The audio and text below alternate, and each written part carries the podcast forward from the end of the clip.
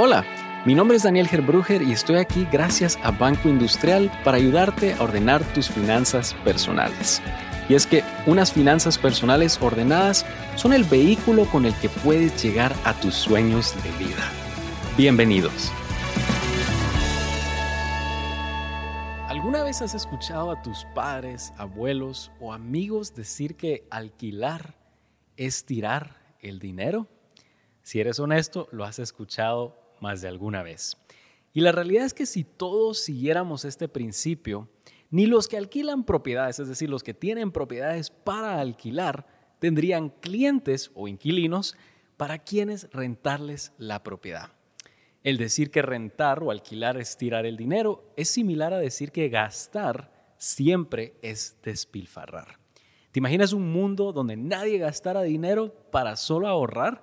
No existiría el comercio y lo que sucede con el bien raíz es muy similar. Hay etapas para, todo y el bien raíz no es la excepción. Hay tiempo para alquilar y para comprar. Y nota que la pregunta de este episodio no es comprar o alquilar, es cuándo hacer una, cuándo comprar y cuándo alquilar, cuándo hacer la otra. Hay momentos para todo. Comprar como única opción es igual de perverso como el consejo de solo alquilar. Hay etapas para todo. Y para entender un poco más de esta mentalidad, vale la pena decir tres cosas que te van a parar los pelos, así que asegúrate de estar sentado. Número uno, no toda propiedad tiene un buen retorno de inversión. De hecho, la mayoría de propiedades son reservas de valor y consumo y eso está bien. ¿A qué me refiero con decirte que son reservas de valor? Es una reserva de valor porque en momentos inflacionarios en general, la moneda va inflándose, lo que permite es que a modo que la inflación sube, las propiedades pues van subiendo de la misma forma. Y cuando te digo que es consumo, es porque en, en, general las propiedades, cuando tú haces la matemática del retorno que te están dando en porcentaje, pues te vas a dar cuenta que no es el mejor rendimiento como un vehículo de inversión únicamente. Y muchas de las decisiones que hacemos en la compra es con ojos de consumo y más adelante vamos a ver esto. Cuando tú agregas el interés, el mantenimiento, impuestos, seguros, muchas veces quedas tablas con el mero retorno de inversión. Si es por porcentaje de apreciación, existen otros vehículos de inversión que te van a dar más que una propiedad en general. Y para ello te voy a dar un ejemplo con los porcentajes de retorno de las propiedades en Estados Unidos solo para ilustrar esto y luego vamos a pasar un ejemplo en el caso de Guatemala. En Estados Unidos es casi regalado financiar una propiedad. Estamos hablando de que puedes conseguir un préstamo hipotecario de 2.5%, 3%. Ese no es el caso en Guatemala. El costo de financiar es más alto. Luego, como te digo, vamos a ver el caso de Guatemala. De acuerdo con el índice de precios de vivienda Schiller, el promedio anual de apreciación de una casa en Estados Unidos es del 4%. Eso ha sido históricamente más o menos por las últimas 5 o 6 décadas. Y claro, el año 2020 fue una anomalía porque sí hubo un incremento de más o menos del 16 al 20% en el retorno de la propiedad, pero el resto de los años, por casi 6 décadas, no pasó del 4%. Entonces, juguemos con estos números para ilustrarte este punto. Entre impuestos, intereses de más o menos es el 3% de financiar, eso con un interés barato que es allá, mantenimientos, seguros y demás, una persona puede gastar hasta casi un 5% anual. Entonces juega con estos números. Si tu apreciación anual es del 4%, pero te está costando más o menos un 5%, ¿cuánto te, entonces te está dando la propiedad? Pues quedaste tablas, si no es que en muchos casos negativo. Ojo, no con eso estoy diciendo que es una mala compra, solo hay que tener cuidado con definirlos en todo momento como la mejor inversión en términos del retorno que te van a dar. Ahora, una vez esta casa, digamos un ejemplo de casa, está pagada, los números sí mejoran porque te liberas del interés que estás pagando, pero como inversión sigues con otros gastos asociados y comparado a otros vehículos de inversión como fondos, mercado bursátil y negocios, el retorno no es tan atractivo. Ojo, sí vale la pena tener en mente que no, no necesariamente va a ser el mejor retorno de inversión, pero tú, como pasa con, las compras de consumo, es una aspiración que la sociedad en general tiene y cumple con una de tus necesidades básicas. Entonces vale la pena mantener eso en mente. Y tú dices, Daniel, pero en Guatemala el bien raíz se ha superapreciado, especialmente en los últimos años. Yo conozco a alguien que compró un departamento por 100 mil y hoy vale 130 mil. Estoy seguro has escuchado ese tipo de anécdotas. Te dicen números como compró en 200 y ahora vale 260. Y si les preguntas, mira, ¿y cuándo compró? Y te van a decir, bueno, fue hace 5 o 10 años. Entonces juguemos con un ejemplo de alguien que compró una propiedad hace 5 años y que hoy, que la compró a 100 mil y hoy vale 130 mil. Usemos eh, dólares para tener esa referencia. Te das cuenta que en cinco años la apreciación ha sido literalmente de 30%. Y suena increíble. Tú dices, wow, esa es la mejor inversión de la vida. Ojo, son cinco años. Pero cuando vemos eh, que si le quitas el interés de financiarlo, va a estar entre 6, 7, 8, 9%, pues al ver que anualmente tú divides 30 dentro de 5, te estás quedando con 7 más o menos, te vas a dar cuenta que te quedaste a menos que tablas. De hecho, va a ser mucho menos que ese, que ese 7%.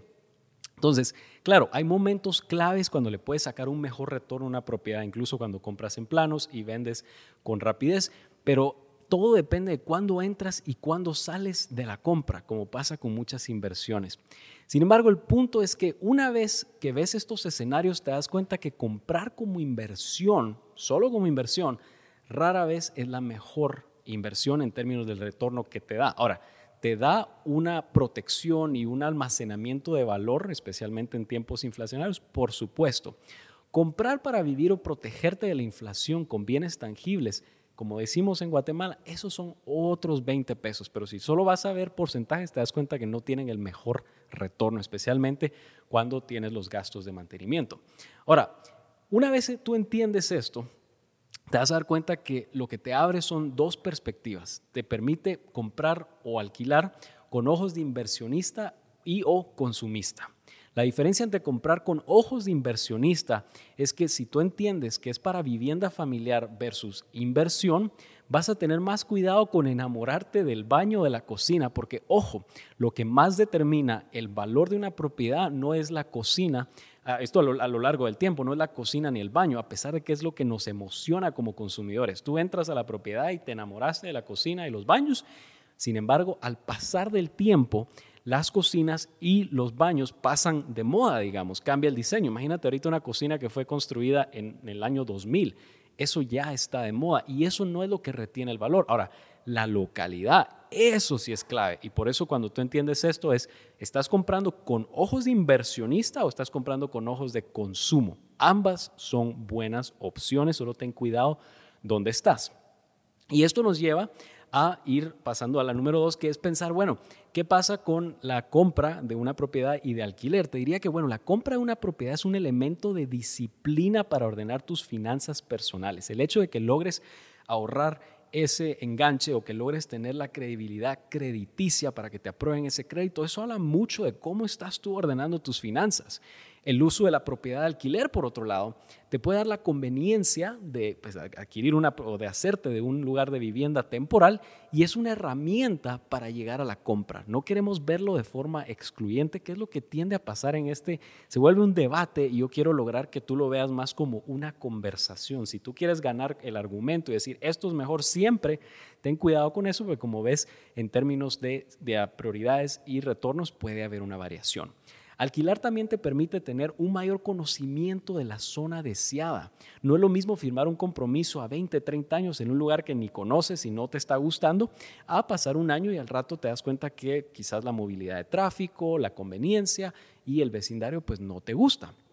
Y eso nos lleva entonces a concluir, bueno, cuándo comprar y cuándo alquilar. Y te diría, bueno, dos cosas antes de la gran conclusión, y es que asegúrate de siempre tener tu presupuesto y tu control de gastos. Esto te da una protección extra en tus finanzas personales. Si tú no llevas tu presupuesto mensual y tu control de gastos diarios, estás más vulnerable a que te metas en problemas financieros y el día de mañana no puedas pagar esa hipoteca que tú te estás adquiriendo.